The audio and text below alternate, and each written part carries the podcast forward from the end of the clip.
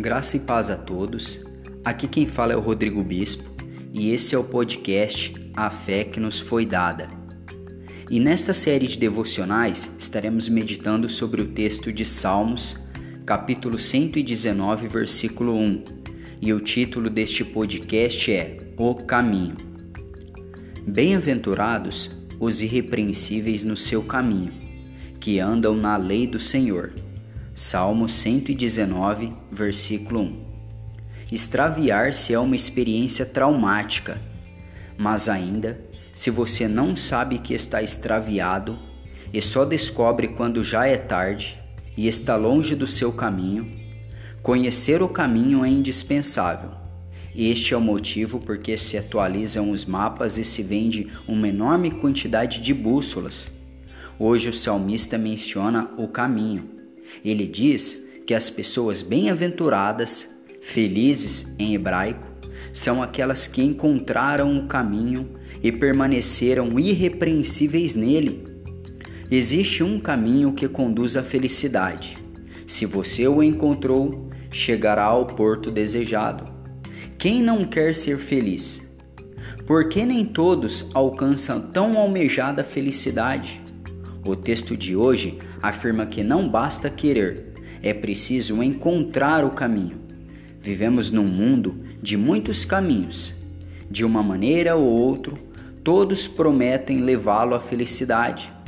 São caminhos mentirosos, falsos e ilusórios.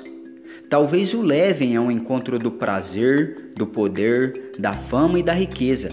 Mas isso não é necessariamente felicidade. Um dia os discípulos de Jesus lhe pediram: Senhor, mostra-nos o caminho. A resposta do Mestre foi: Eu sou o caminho, a verdade e a vida. Jesus é o único caminho que conduz a uma vida plena. Esta é a verdade mais contundente do universo. Quando você abre o coração a Jesus, abriu o coração à felicidade. Abrir o coração a Jesus significa andar no seu caminho. Andando nele, você aprenderá a abrir o coração à vida e a lutar, vencer e viver sem temor das adversidades deste mundo. Existem pessoas que chegam ao fim da vida e descobrem, com tristeza, que seguiram muitos caminhos, mas não o caminho. Já não tenho mais tempo para retomar, disse-me outro dia um homem de idade avançada. A boa notícia de hoje é que nunca é tarde para dar meia volta. Jesus só precisa de um segundo para fazer tudo de novo. Está você cansado de lutar?